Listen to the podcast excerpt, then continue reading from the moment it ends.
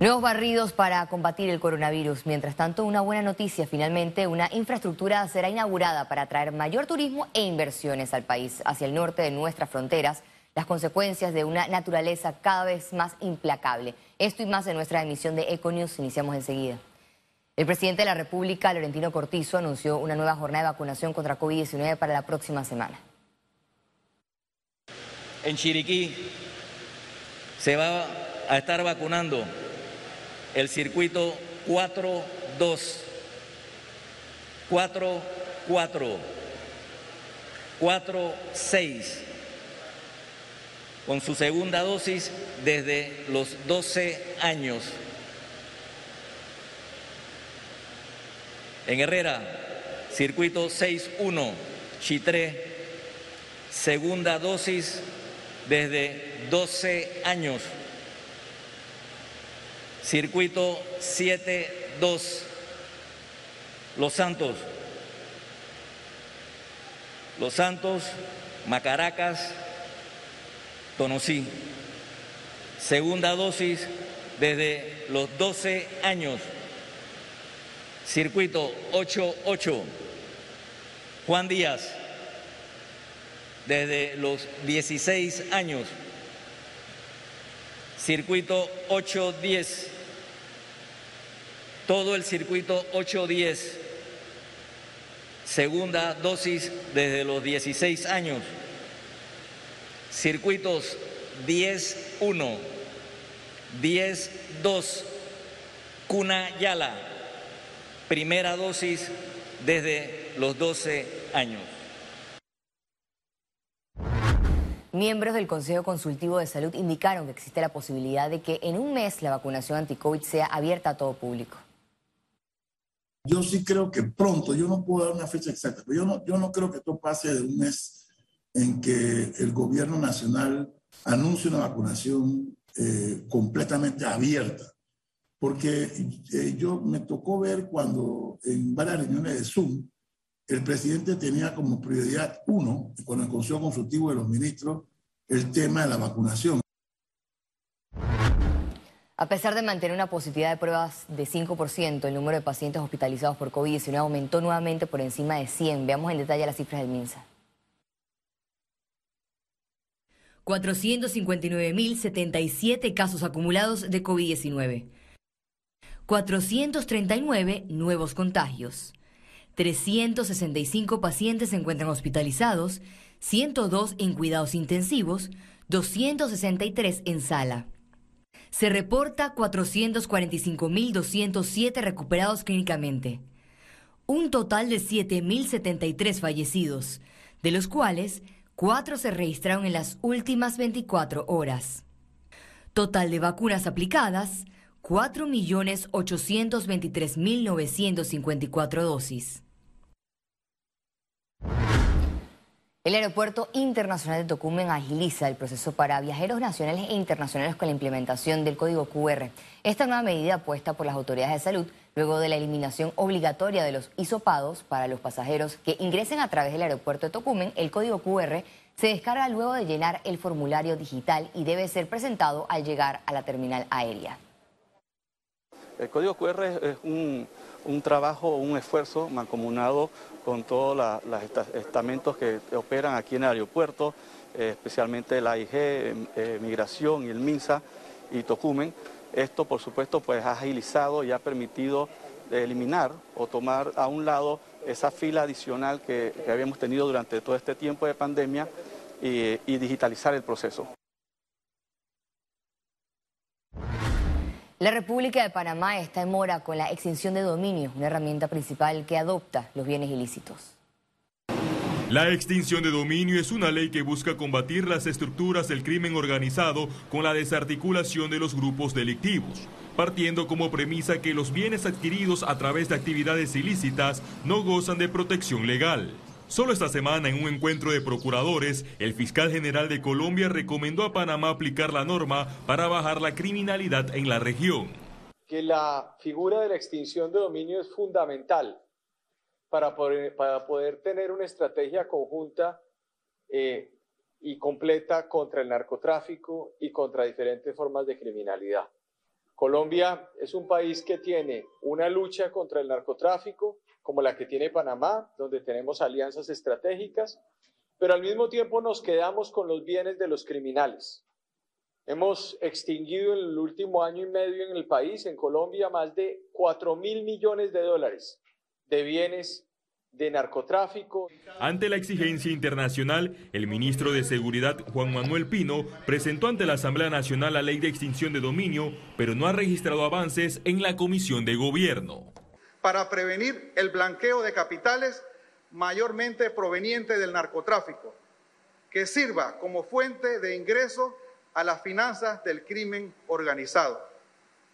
Panamá en su lucha contra el crimen, considerándolo como una problemática global. Conscientes todos de que la manera más efectiva de acabar con un grupo criminal es quitándole los bienes que es lo que le da poder el diputado independiente Gabriel Silva pidió acelerar el debate. Lastimosamente no ha tenido el, auge, el recorrido en la Asamblea Nacional que se merece y todavía no se ha dado ni siquiera el primer debate. Entonces yo lo que espero es que lo más pronto posible se dé la discusión porque no estamos hablando nuevamente de una política pública anticorrupción per se, sino la posibilidad de que el Estado, que el gobierno pueda recuperar bienes millonarios en ocasiones que pueden en este momento de pandemia ayudar a hacer algunos ajustes al presupuesto. El proyecto consta de 92 artículos desarrollados en ocho capítulos sobre normas, garantías, aspectos procesales y medidas cautelares. Félix Antonio Chávez, Econius. El presidente del Partido Cambio Democrático, Rómulo Rux, cuestionó el intento de aumento al financiamiento de las campañas electorales. Lo cataloga como un retroceso a la transparencia.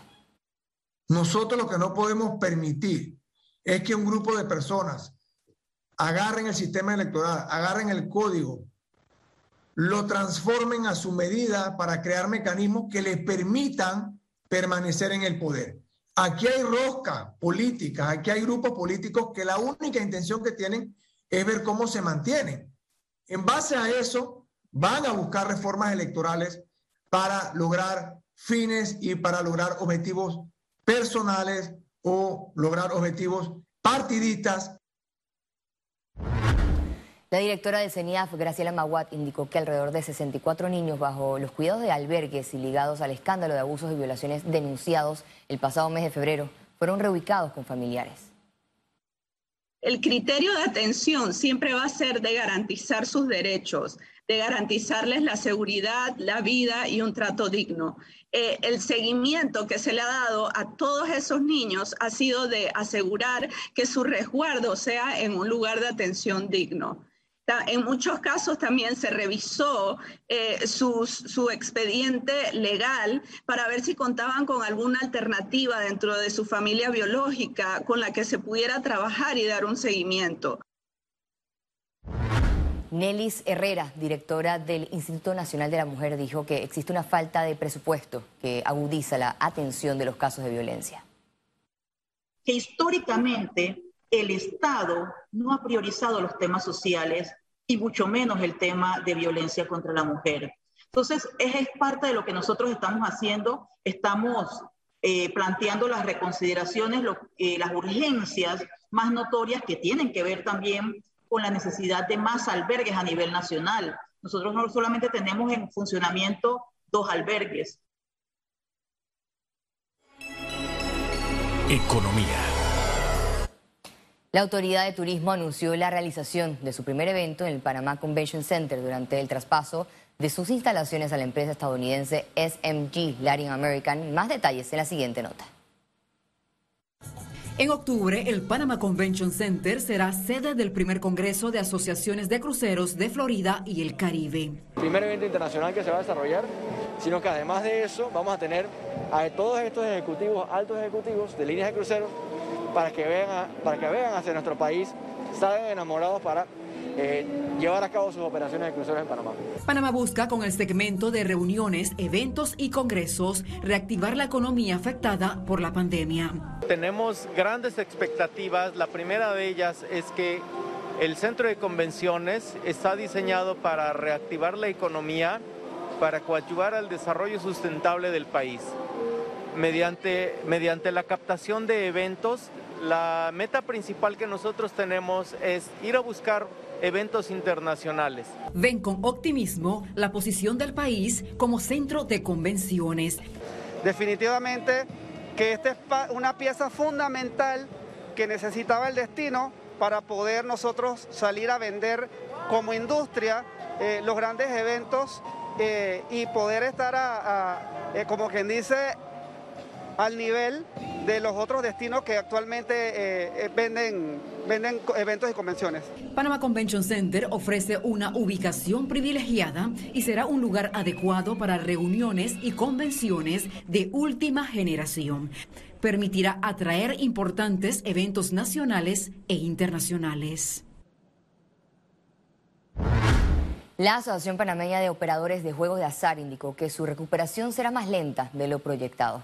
El gremio insiste que las restricciones de movilidad siguen afectando los locales de apuestas y salas de máquinas. La industria de juegos de azar tiene entre un 75% a 85% personal ya laborando. La Asociación Panameña de Centros Comerciales trabaja en conjunto con las autoridades un plan de acción que le permita reforzar la seguridad en sus establecimientos. Esto nos ha llevado también a tener acciones eh, más eh, de la mano con la Policía Nacional. Hemos tenido en el día de ayer un acercamiento donde próximamente estaremos firmando un convenio para que todos los sistemas de seguridad de los centros comerciales estén integrados al centro de monitoreo de la Policía Nacional. Esto es un gran avance, esto es una gran iniciativa que se está tomando precisamente para brindar mayor seguridad a nuestros consumidores, a los usuarios y al turista. Es importante para nosotros eh, que nuestros ciudadanos se sientan tranquilos y confiados que en los centros comerciales son los lugares más seguros. El abogado Pedro Meilán indicó que Panamá debe tener una negociación respetuosa con la empresa minera Panamá para que exista una salida ganar-ganar entre ambas partes.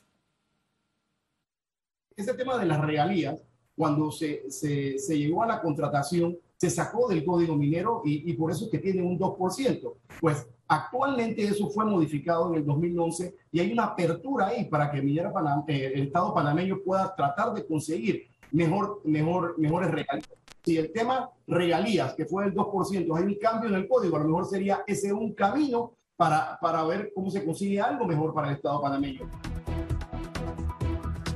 Al regreso, internacionales. Quédese con nosotros, ya volvemos.